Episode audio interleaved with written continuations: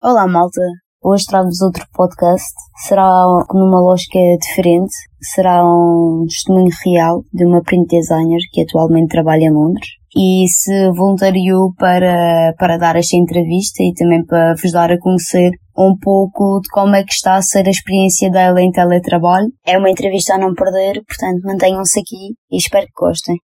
Olá, como estás? Antes de mais, quero agradecer-te a tua disponibilidade em participar neste, neste projeto para te dar a conhecer um bocadinho do, do teu testemunho face à situação que estamos a passar com, o regime de teletrabalho e espero que seja útil esta informação e que sintas à vontade. Olá, obrigada por me teres como primeira convidada no teu podcast, que por acaso acho que é super interessante.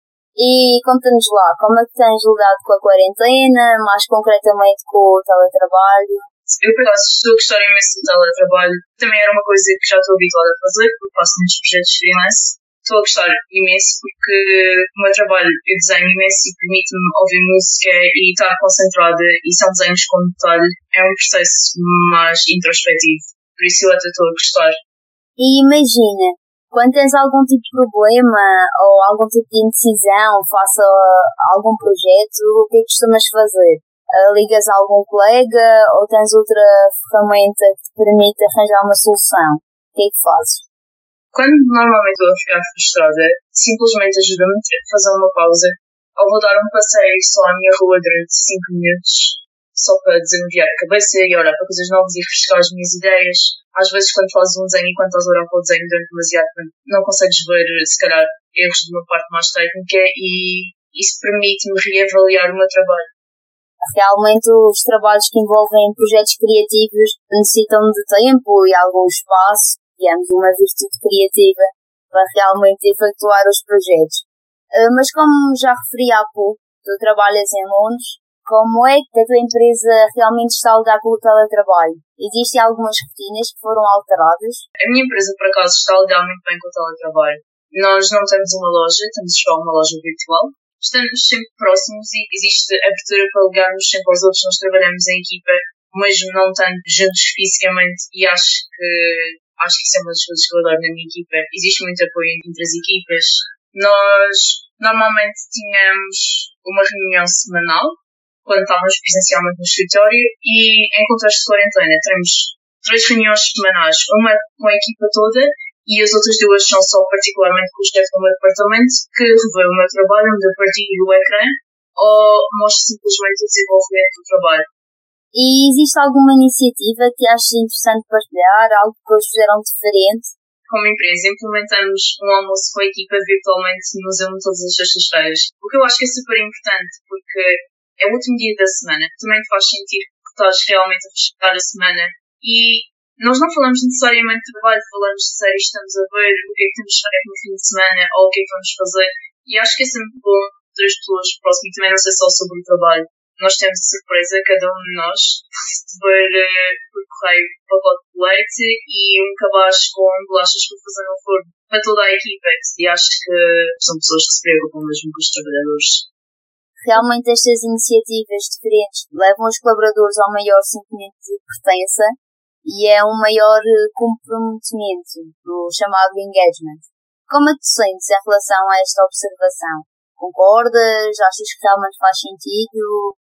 Concordo, concordo e acho, e acho que faz mesmo sentido. E o que eu gosto mesmo mais é que no caso da minha empresa é mesmo genuíno. Para além de haver um espírito de equipa muito grande, eu acho que existe muito, muita complexidade e acho que existe mesmo vontade de fazer as, as pessoas que estão a trabalhar felizes já tive em diferentes ambientes de trabalho e eu definitivamente sou muito mais produtiva num ambiente de trabalho saudável. Isso é ótimo e infelizmente nem todas as pessoas podem dizer que realmente trabalham num ambiente assim. E agora outra questão. Tendo em conta os efeitos psicológicos como a ansiedade, o stress, a frustração, tens sentido algum destes sentimentos ou emoções?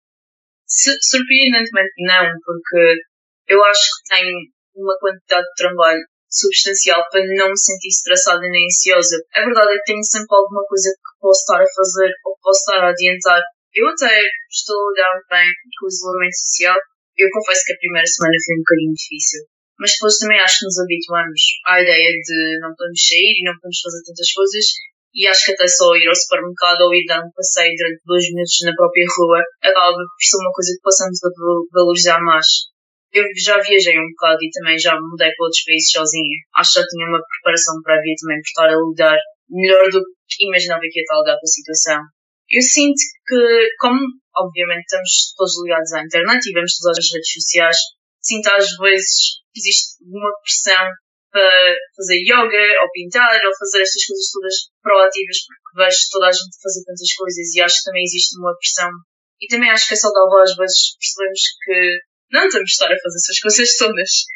Eh, e no podcast anterior dei algumas dicas para conseguirmos lidar melhor com o teletrabalho. Fazia já alguma delas?